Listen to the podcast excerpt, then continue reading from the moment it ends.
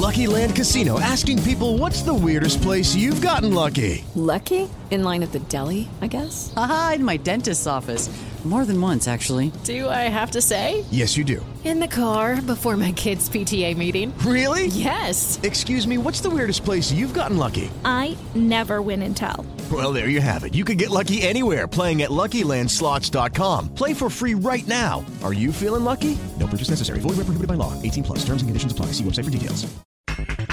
Juan Pablo Vigón, André Pierre Ginac, lesionado en Tigres. Tenemos jugadores, tenemos a Nico, que, es un gran jugador, que puede, puede cambiar partidos, pero tenemos que igual adaptarnos a, a, a su baja. Toluca, prueba superada en Atlanta, el técnico Ambriz. También tengo que pensar que ya no hay mucho tiempo para preparar el de Pachuca, por eso los intercalamos, algunos jugaron una hora, otros jugaron 45 minutos, pero creo que la verdad que nos sirvió, nos sirvió bastante. En Barcelona, Xavi molesto por el arbitraje. Es que es un penalti como una catedral, ¿no?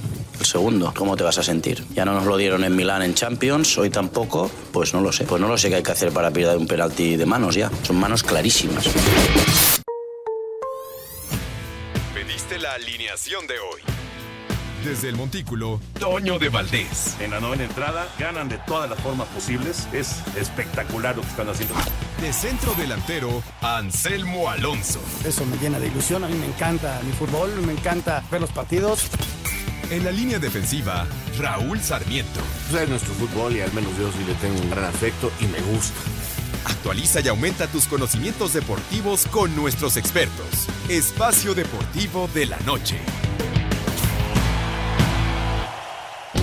Estos son los encabezados en las páginas de internet.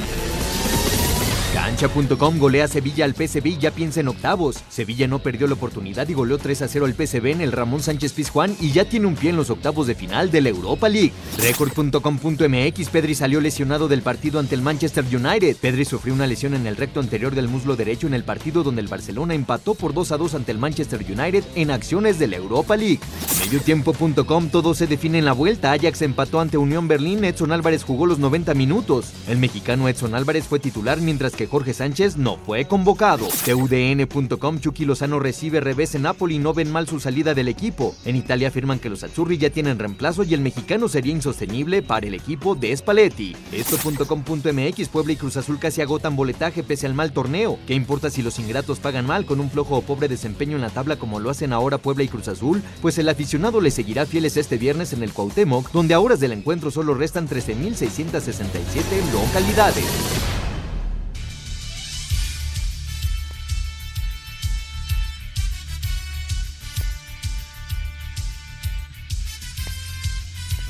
Amigos, ¿cómo están? Bienvenidos. Espacio Deportivo de Grupo Asir para toda la República Mexicana. Jueves, hoy es 16 de febrero del 2023. Saludándoles con gusto, Anselmo Alonso, Rol Sarmiento, el señor productor, todo el equipo de Asir Deportes y de Espacio Deportivo, su servidor Antonio de Valdés. Gracias, como siempre, Lalito por los encabezados, Lalo Cortés en la producción, Paco Caballero en los controles, Rodrigo Herrera y Ricardo Blancas en redacción. Saludos, saludos para ellos. Anselmín, ganaron tus rayos, ganó Chivas, ganó Monterrey y hoy se juega el Mazatlán en contra de Pachuca para cerrar, digamos, con esta parte de la jornada 7, que quedan dos partidos todavía pendientes. Y eh, pues luego, luego, mañana arranca la jornada número 8. ¿Cómo estás, Anselmín? Abrazo.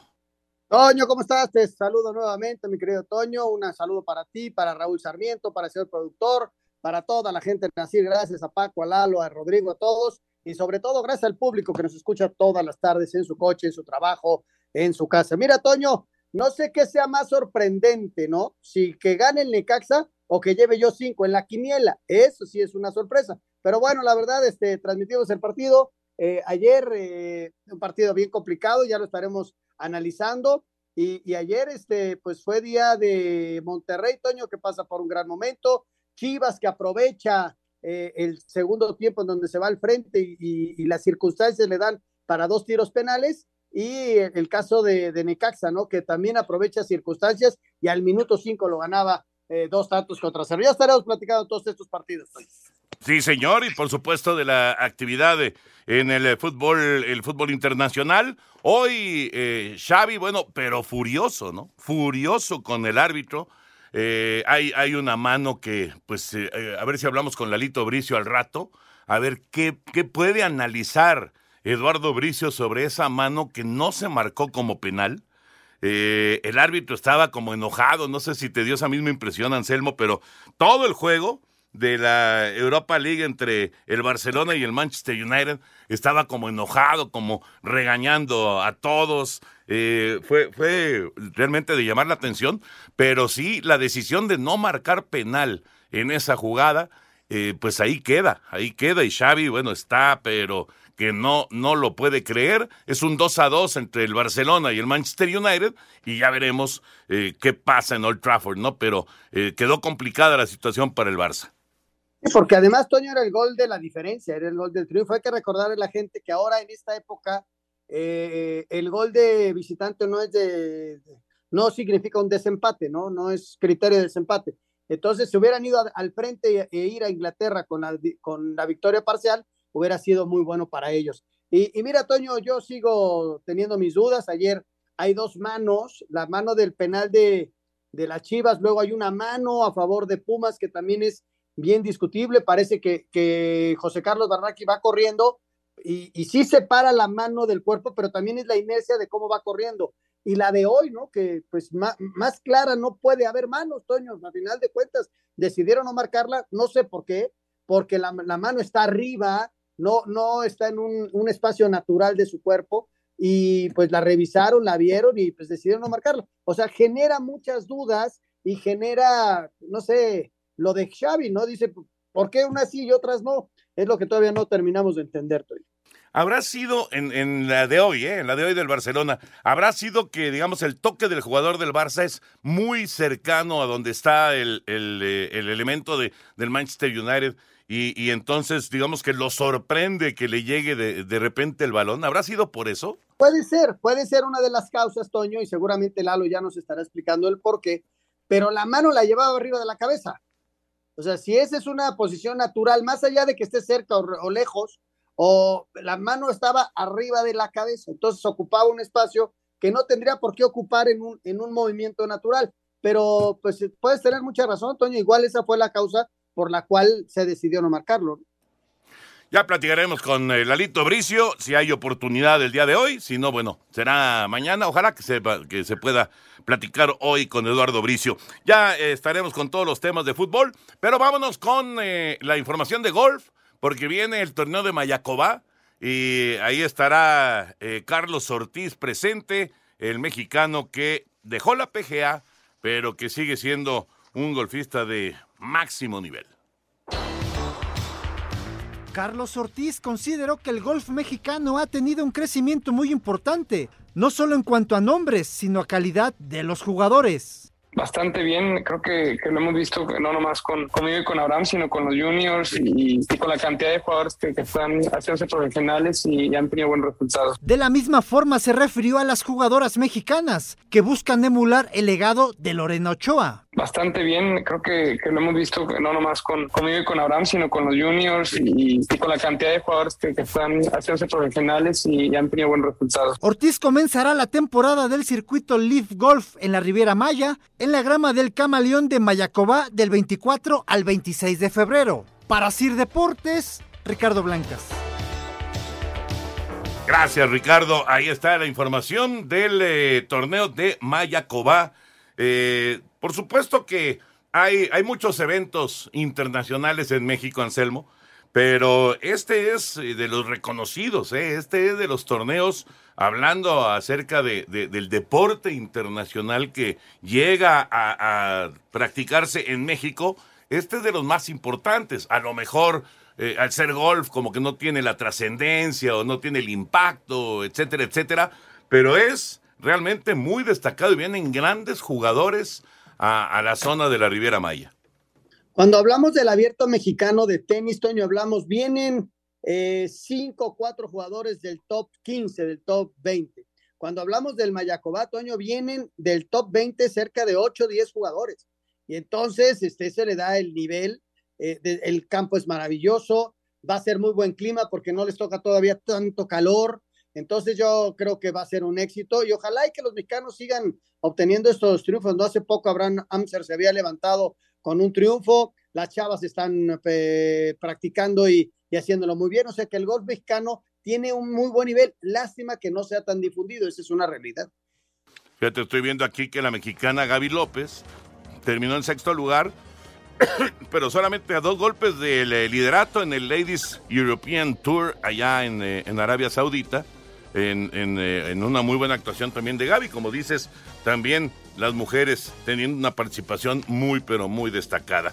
Déjenme decirles que mañana no vamos a estar por acá porque vamos a, Monterrey con eh, Francisco Padilla, el director del Salón de la Fama del Béisbol me Mexicano, con Horacio de la Vega, el presidente de la Liga Mexicana de Béisbol, con eh, eh, Carlos Manrique, que es el presidente de la Liga Mexicana del Pacífico, porque mañana se dará a conocer, eh, pues, digamos, la generación 2023 de inmortales del béisbol.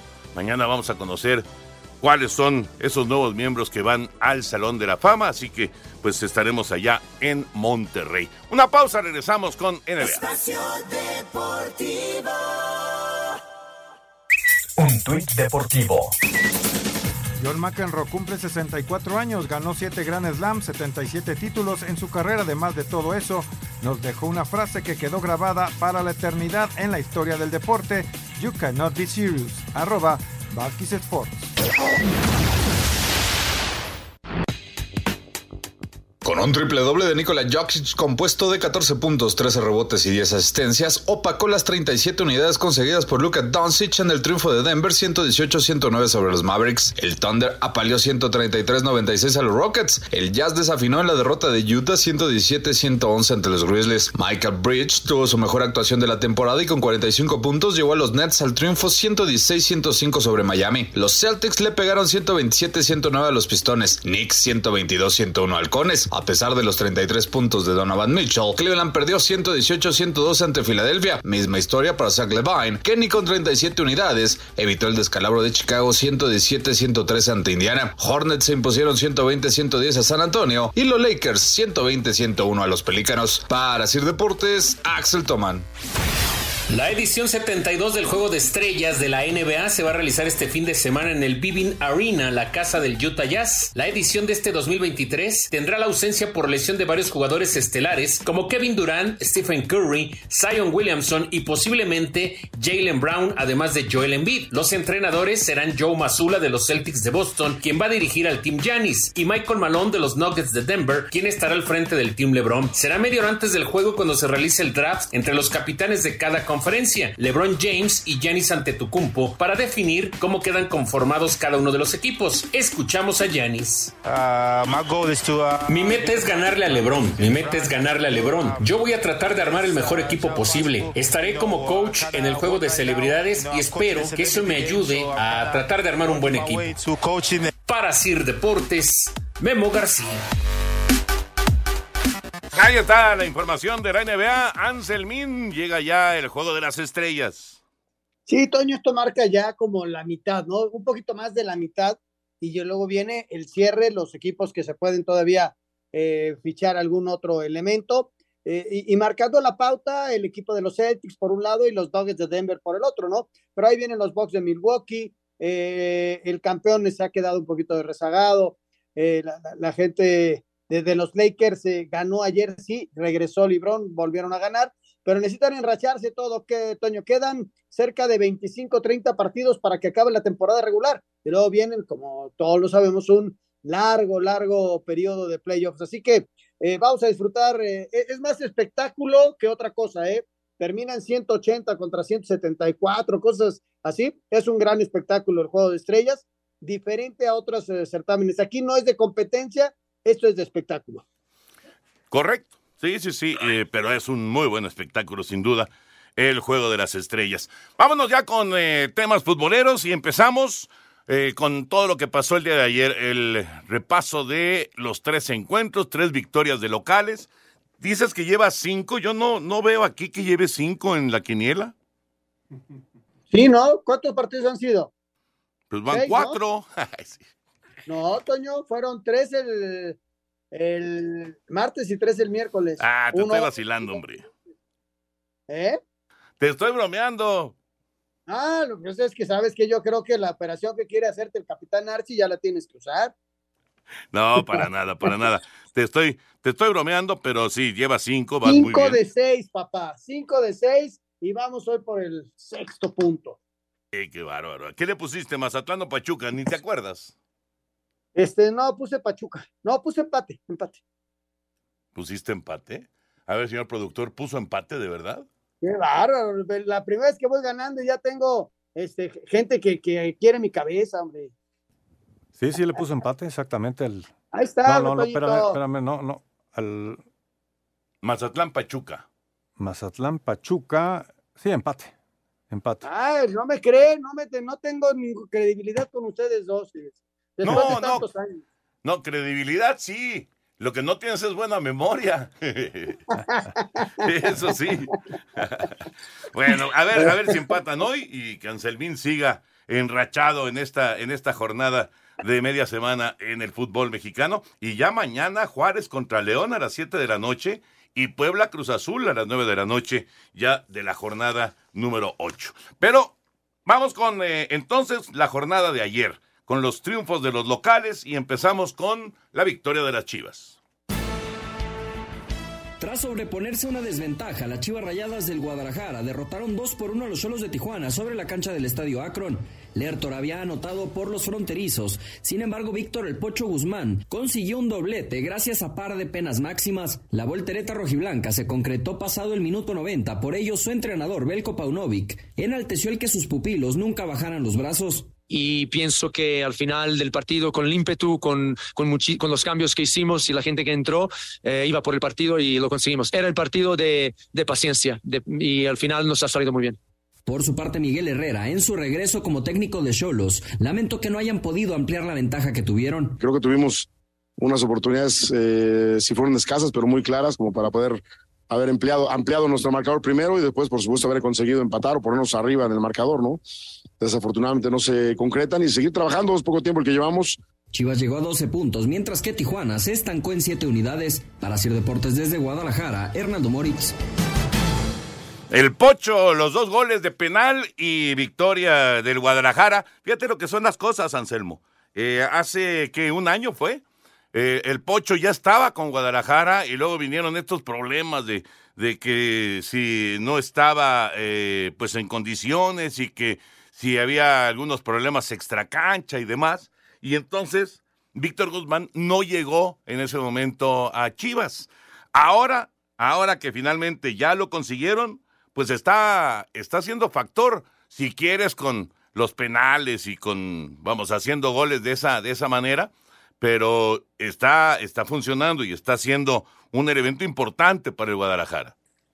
Sobre todo, Toño, en el juego, desde luego, que es lo que trasciende, pero en el liderazgo.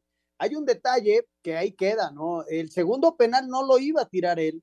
Eh, Cisneros había pedido la pelota, inclusive pone el balón Cisneros y aparece el Pocho y dice, tranquilo, voy yo. Él ya había tirado el primer penal y normalmente el segundo penal como que eh, los mismos jugadores dudan. Y no, el Pocho pidió el balón, puso e hizo el gol. Eso es como un mensaje muy bueno para todo el equipo. Señores, vengo aquí a aportar, soy el líder y además voy a colaborar con todos. ¡Pum! Y Cisneros se dio la pelota, ¿no? Y entonces yo creo que ese es un mensaje. Chivas no jugó su mejor partido, esa es una realidad, ¿no? Y, y- y Tijuana, como dice Miguel Herrera, tuvo antes del, del, eh, del empate, tuvo una o dos claras. Y al final, el que pega en el poste no quiso entrar, Toño, parecía que era el del empate, ¿no?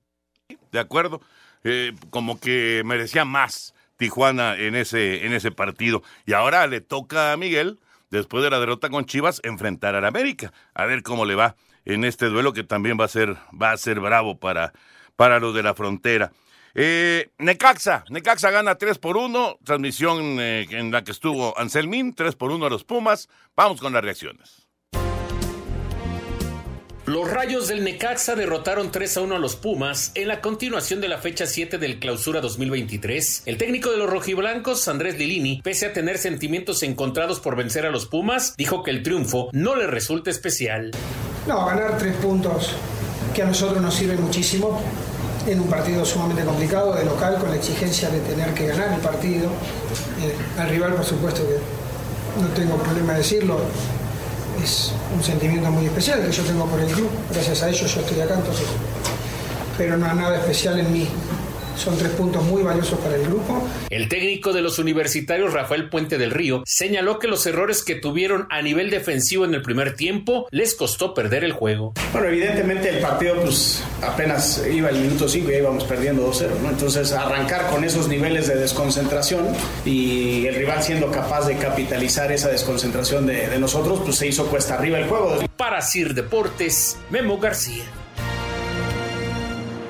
¿Qué pasa con esa defensa de los Pumas, Anselmo? Porque eh, Pumas juega bien, Pumas tiene eh, pues eh, llegada, tiene jugadores que marcan muchas veces pues desequilibrio en, la, zona de los rivales, pero se defiende mal Pumas y le cuesta mucho trabajo y, y- y son de a dos, tres goles por partido que está recibiendo Universidad.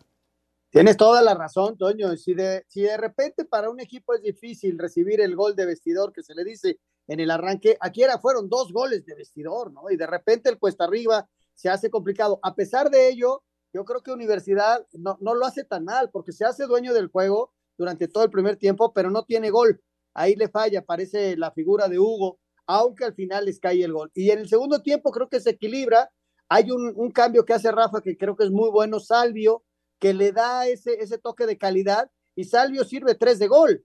Simplemente pues eh, apareció Hugo González o apareció eh, Del Prete que no pudo ser certero y al final en un contraataque te hacen el tercero y definen el juego, ¿no? Y, yo, creo que eh, si para Pumas de- mereció un poquito más por el esfuerzo y por el fútbol que hizo. Sin embargo, sí, como dice Rafa, te marcan esos dos goles de rack. Hay que concentrarse, Toño, hay que entender que los juegos los primeros minutos de un juego los últimos son eh, extremadamente importantes y hay que entrar concentrados, entrar enchufados y no regalar. Y Pumas está regalando y lo aprovecha bien Necaxa. En el caso de Necaxa, Toño, se vio contundente que ese es el, el factor, pero Lilini tiene que trabajar para, te decía yo, alargar los buenos momentos. Necaxa se dio demasiado el primer tiempo y ya el segundo lo equilibró, ¿no? Exacto, exactamente. Y nos da tiempo, Lalito, nos da tiempo para redondear, ¿no? Bueno, después de la pausa, escuchamos lo de Monterrey en contra de Querétaro, con esta victoria de los Rayados. Eh, si quieres, nada más, muy rápido, eh, Monterrey es el mejor equipo del fútbol mexicano. Anselmín. Ah, yo creo que sí, Toño. Hoy por hoy es el mejor equipo. Seis victorias segui- seguidas avalan esta circunstancia. Está jugando muy bien. eh, se tiene mucha confianza. Aparece uno, aparece el otro. Funes Mori está enchufado. Y el Ponchito, Toño, ¿qué te digo? Ojalá y que Diego Coca le dé su oportunidad en selección nacional. Ah, seguro, seguro. El Ponchito aparece en todos los juegos de Monterrey. Después de la pausa, escuchamos las reacciones. Espacio Deportivo. Un tuit deportivo. El número de 8000 podría ascender a 20. Nepal quiere reconocer otros seis picos para superar los 8000 metros de altura. Arroba TJ Cope.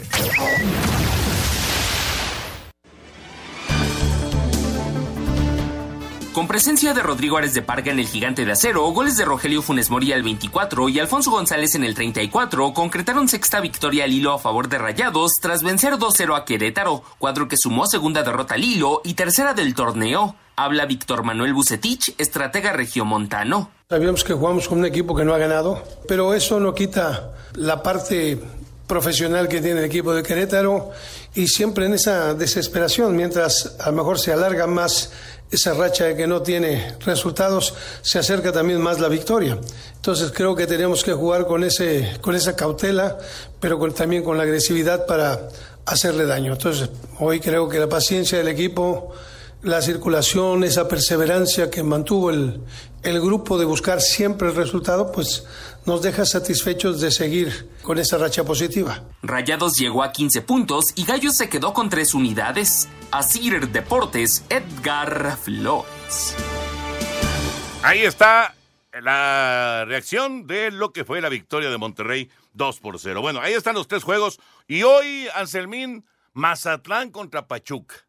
¿será capaz el equipo de Rubén, de Rubén Omar Romano, de por fin sumar puntos? Estamos ya en la jornada 7 y, y, Mazatlán está en cero puntos. Es una situación, híjole, yo no, no, no quiero ser exagerado, pero pues esto, esto es dramático para la gente de Mazatlán. Si recuerdas, Toño, el último equipo al que le pasó algo así fue al Veracruz, ¿te acuerdas? Que alargó esa racha negativa y no venían los triunfos y luego eh, por ahí empató, ganó uno y luego le quitaron puntos por alguna alineación indebida y se fue creo que hasta menos uno, una cosa así, pero y, y no hace mucho. Pero sí, Toño, es desesperante, ¿no? Es desesperante porque a final de cuentas el sentido profesional existe y lo peor que le puede pasar a un equipo es acostumbrarse a perder. ¿no? Que lo ves ya como cotidiano y cambiar el chip es lo que necesita hacer Rubén, que tiene mucha experiencia, que es un tipo que sabe mucho de fútbol, ojalá y lo pueda hacer. Eh, si no ganar, al menos ya no perder, sino que hacer goles, al menos que ya no te hagan, e ir pasito a pasito para que tu equipo vaya tomando confianza. Si tú ves el plantel, tampoco dices, e, e, estos son jugadores pues, de, de, la división de ascenso. Son jugadores profesionales, han jugado en buenos equipos, tiene buenos extranjeros, pero la confianza se ha perdido, ¿no? Y del otro lado está el campeón, Toño, el campeón que siempre saldrá como, como el gran favorito, ¿no? Y además está jugando muy bien el equipo de Almada, ¿no? Sí, la verdad es que es un juego muy bravo para Mazatlán. Eh, sí, hay, hay un partido pendiente, no son seis derrotas, son cinco derrotas en cinco presentaciones de Mazatlán. Este va a ser el sexto, el sexto juego para ellos. Es como Cruz Azul, ¿no? Que también está con eh, un partido pendiente, está entonces con cinco, cinco partidos y solamente un empate, un puntito nada más para Cruz Azul, pero bueno, en el fondo Mazatlán, a ver qué pasa hoy, nueve de la noche el partido en, en el Kraken. Vamos con la información. Hundidos en el fondo de la general, pero con la esperanza de dar batacazo ante el vigente campeón del fútbol mexicano, será envión anímico que Mazatlán FC buscará ser válido esta noche a partir de las 21 horas cuando reciban a Pachuca, cuadro que no conoce la victoria en únicos dos compromisos oficiales de liga que registra en el Kraken. Habla Nicolás Viconis, guardameta cañonero. Creo que ya tiene un sello característico que tiene que ver con, ante todo, una intensidad altísima en el ritmo del juego. Y sobre todo creo que para nosotros es el gran desafío de, de de aumentar esa dureza mental o la fortaleza mental. Por su parte, Guillermo Almada, timonel hidalguense. Si hay un camino que nos trajo hasta aquí este, de buenos resultados, no tenemos por qué cambiar. Entonces, vamos a tratar de salir a buscar, de, presionar, sobre todo de jugar y obviamente hay un rival enfrente que también va a hacer sus cosas. Asir Deportes, Edgar Flores.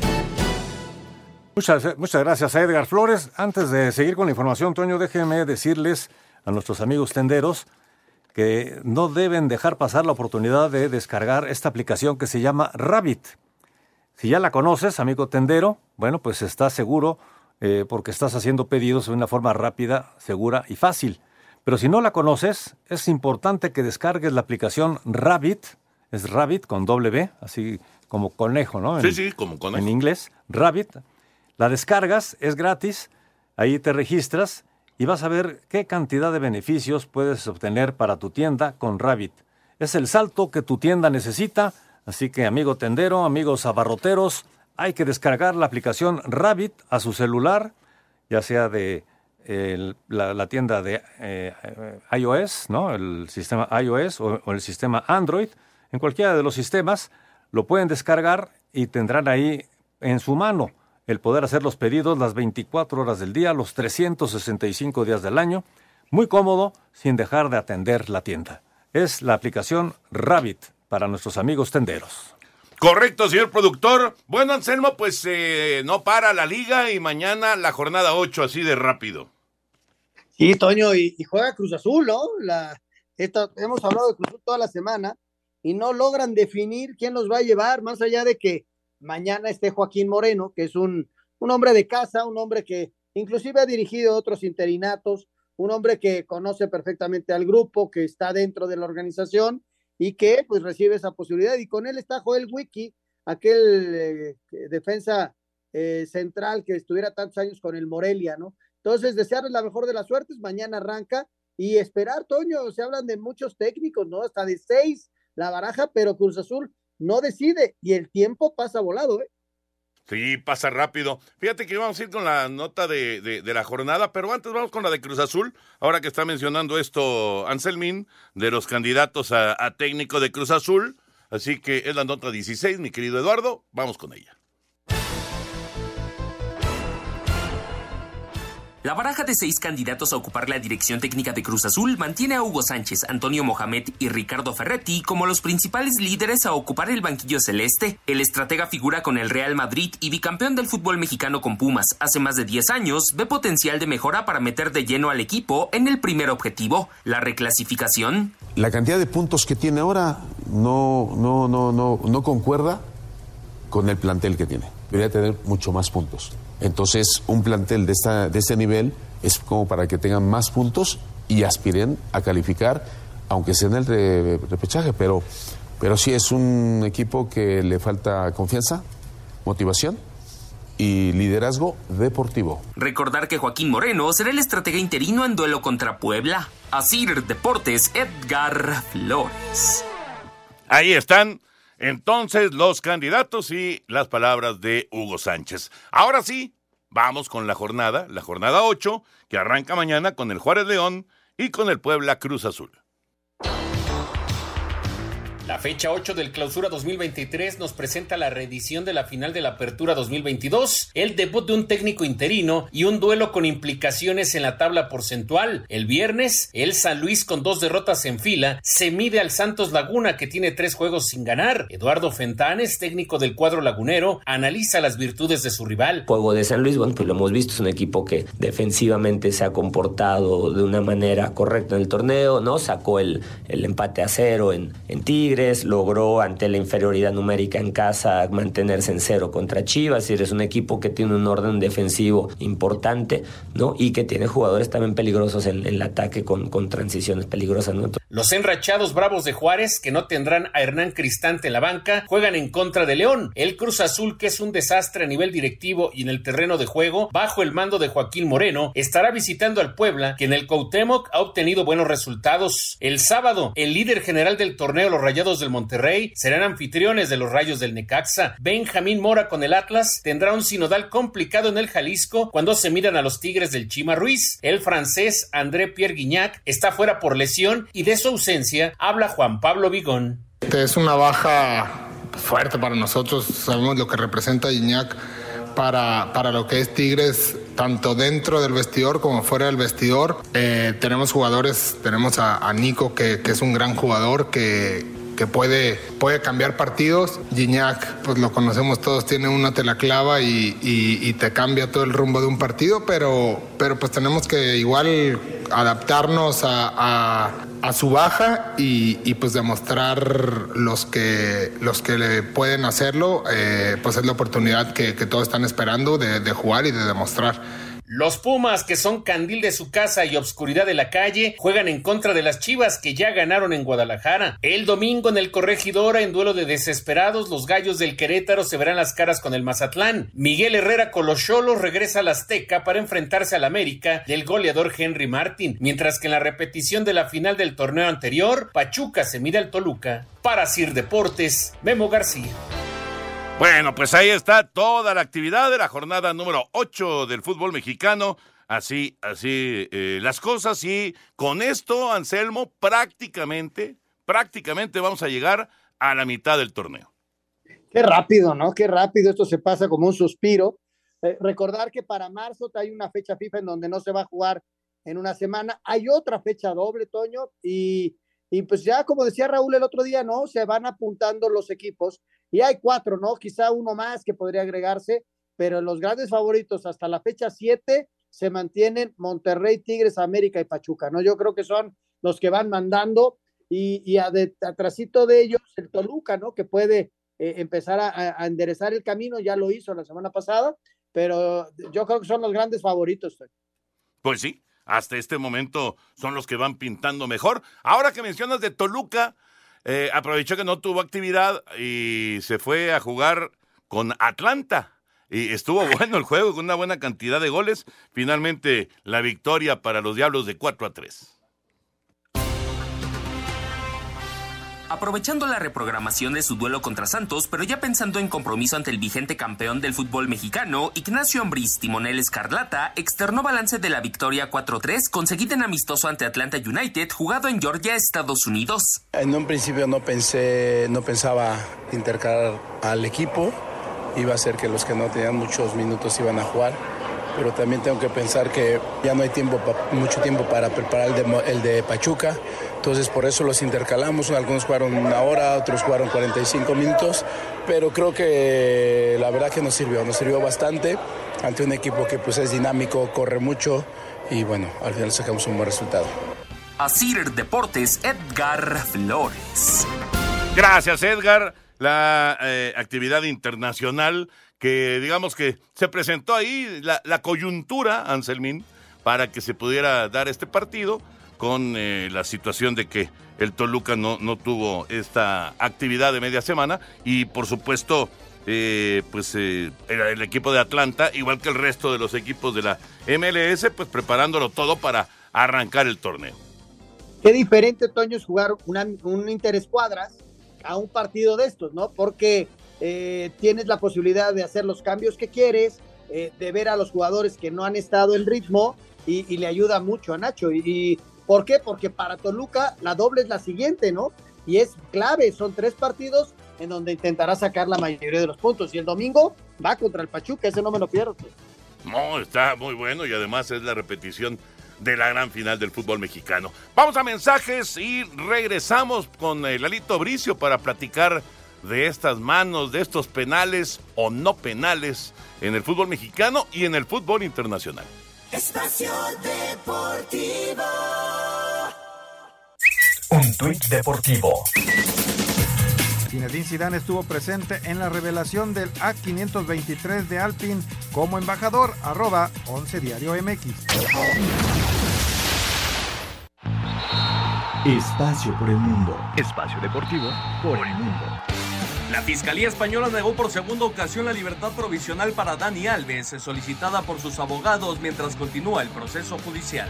El portugués Paulo Sousa es nuevo director técnico del Salernitana, equipo donde milita el mexicano Guillermo Ochoa solo un día de la destitución de David Nicola. Javier Tebas, presidente de la Liga Española, aseguró que no es viable una sanción deportiva en contra del Barcelona por los pagos a la comisión de árbitros entre 2016 y 2018.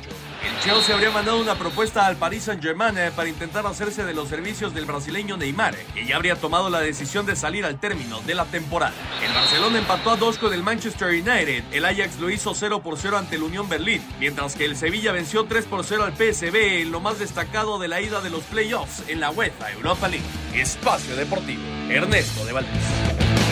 Gracias, Push. Y ya está Lalito Bricio con nosotros para hablar de esto de penal o no penal.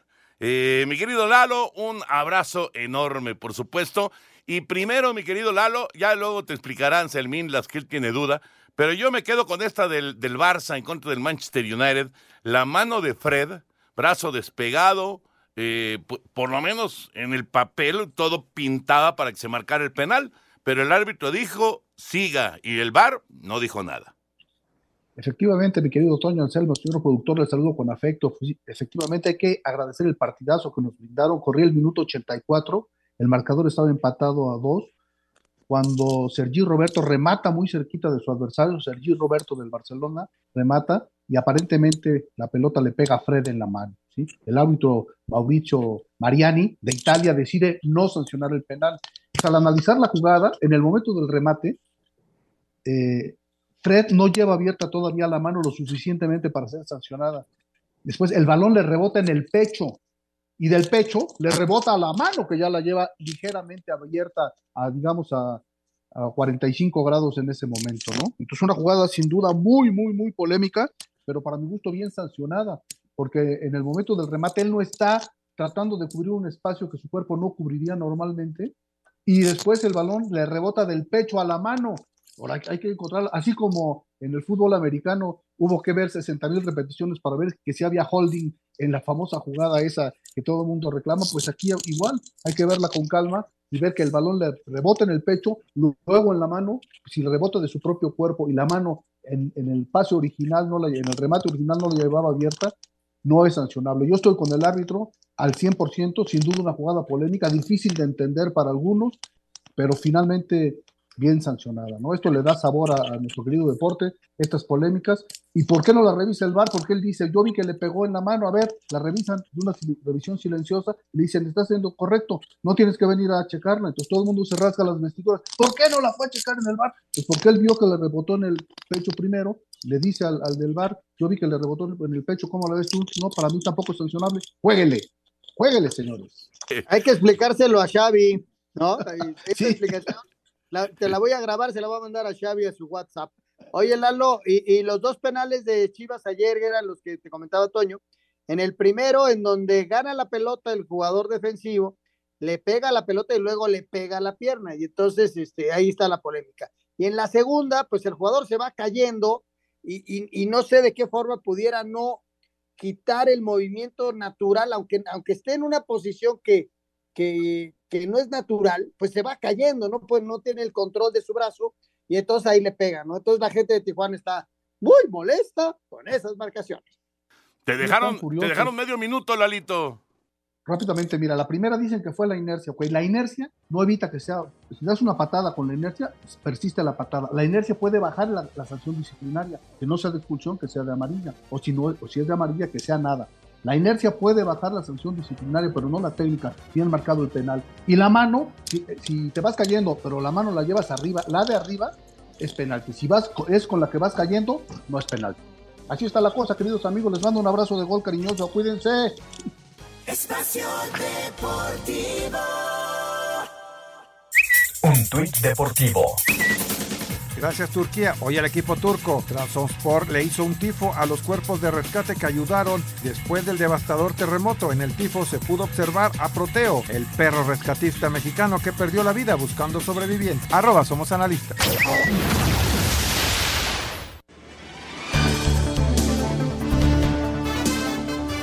En duelos de ida de los playoffs de la UEFA Europa League, Edson Álvarez jugó los 90 minutos en el empate a cero entre el Ajax ante el Unión Berlín. Jorge Sánchez no salió ni a la banca. Shakhtar se impuso en casa 2 por 1 al Rennes. Salzburgo 1 por 0 a la Roma. Barcelona no pudo sacar ventaja de local en duelo de volteretas y terminaron empatando a 2 con el Manchester United. Habla el técnico culé Xavi. Al final les hemos tenido, nos hemos tenido la sensación de que, hemos podido hacer el gol de la, de la victoria y bueno, ya dije ayer que me imaginaba que se decidiría todo en, en Old Trafford y así será. Y a Manchester a, a intentar eh, pasar a la eliminatoria. Mónaco sacó triunfo de visitante 3-2 al Bayer Leverkusen. La Juve empató a 1 con el Nantes. Sevilla goleó en casa 3 por 0 al PSV, mientras que Sporting y Midtjylland igualaron a 1 para Sir Deportes, Axel Tomán.